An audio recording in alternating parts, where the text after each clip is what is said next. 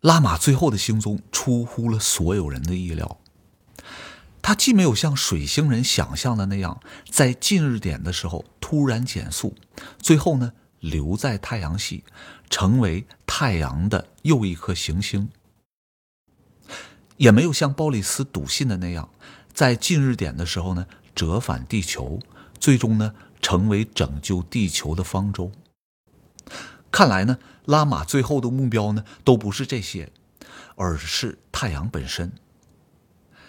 现在呢，他在奔向太阳之路上越走越快，仿佛是太阳本身巨大的能量赋予了拉玛义无反顾的决心。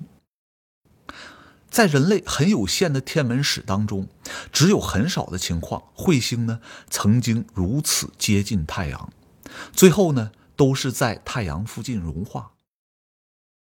拉玛的近日点呢，离太阳不到五十万公里。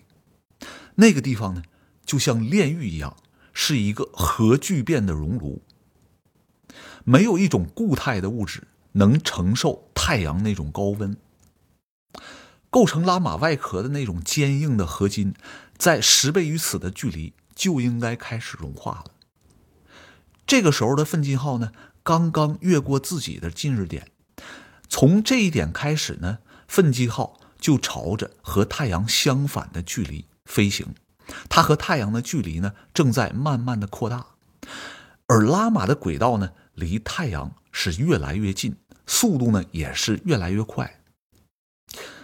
现在拉玛已经深入到了日冕的外围，所有奋进号上的人呢都屏住呼吸，都不想错过亲眼目睹这个拉玛大戏的最后一幕，而且奋进号。当前的距离呢，是观察拉玛最佳的位置。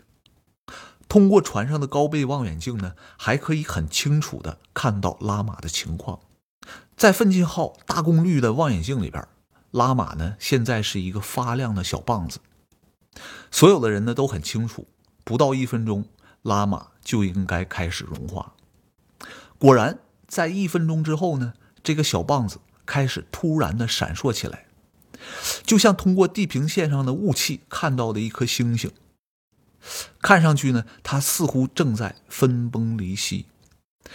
一想到拉玛内部那么多谜团，那么多的宝藏，现在呢就要毁于一旦，欧阳船长呢不仅悲从中来，但是呢，就在欧阳船长禁不住自己悲伤的时候呢。他发现这个闪亮的星星一样的拉玛呢，还在不停的闪烁。如果要是拉玛解体的话呢，那也就是几秒钟的事儿。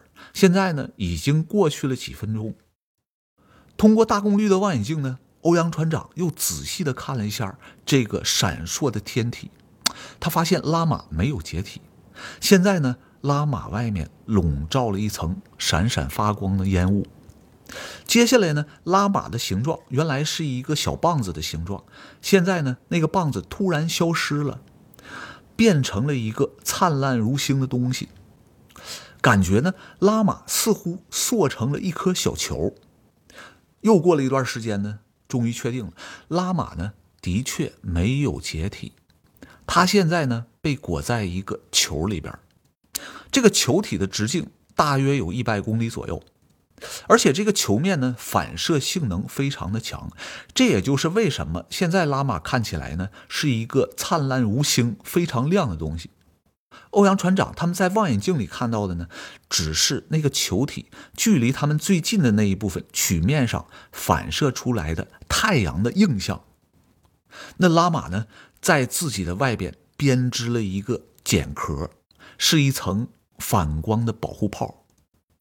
又过了几个小时，保护泡的形状开始出现变化，它所反射的太阳的映像呢开始扭曲变长，球体呢逐渐的变成一个椭圆体，它的长轴呢指向拉玛飞行的方向。就在这个时候呢，奋进号收到了一个报告，报告呢来自一个太阳观测站。这个观测站呢是两百年前建立的，一直是始终不间断的观察太阳的活动情况。这个报告呢，是两百年以来关于太阳的活动最为异常的一次报告，因为在拉玛周围的太阳磁场发生了巨大的变化，沿着拉玛周围那个椭圆形的气泡，有一个长达数百万公里的磁力线穿过日冕，一路驱赶着离子化的气体，这些气体现在正以极高的速度向外喷发。速度非常之快，有的时候呢，这些气体竟然能够冲过太阳可怕的引力。随后呢，这些磁力线又开始围绕着椭圆形的拉玛，在它周围汇集。当然，这一切呢，肉眼肯定是不可见的，但是轨道上的观测仪呢，能够看到磁力和紫外线辐射每个变化呢，都有详细的报告。再过一会儿呢，肉眼。能够分辨出变化来了。那在日冕的周围呢，在太阳外层大气中间呢，出现了一根长达十万公里、微红发亮的管道，或者说呢，是一条隧道，是一个呈弧形的啊微弧形的隧道。隧道呢，正好把拉玛运行的轨道整个给显现出来了。这个隧道本身是朝着拉玛运行轨道那一边弯过去的。拉玛本身呢，或者说它外边这个气泡或者是茧壳呢，啊，就像一个闪闪发光的箭头，速度是越来越快一头就扎进了那根若隐若现的管子，穿过了日冕。穿过日冕之后呢，拉玛继续加速，现在它的速度呢，应该已经达到每秒钟两千公里以上。以这个速度呢，拉玛完全能够通过太阳的引力场。到现在为止呢，欧阳船长有点看明白了。根据过去这几个小时发生的事儿呢，拉玛根本就没想留在太阳系。拉玛这么接近太阳，目的呢很有可能是从这个源头汲取更多的能量。有了这个能量呢，拉玛是越飞越快啊。那他最终的目的地呢，没有人知道。很快呢，欧阳船长又发现拉玛从太阳汲取的似乎是不只是能量。当然，这个事儿呢肯定是没法证明，因为距太阳最近的观测仪呢也在三千多万公里以外。但是欧阳船长百分之百的确定，现在呢有一种物质正从太阳流进了拉玛的内部。这种物质是什么？没有人知道，可能是正在补充。经过几百万年航行啊，拉玛在宇宙当中泄露的、消耗掉的一切，拉玛呢从太阳汲取的能量越多，飞得越快。现在呢越来越快啊，绕着太阳飞掠。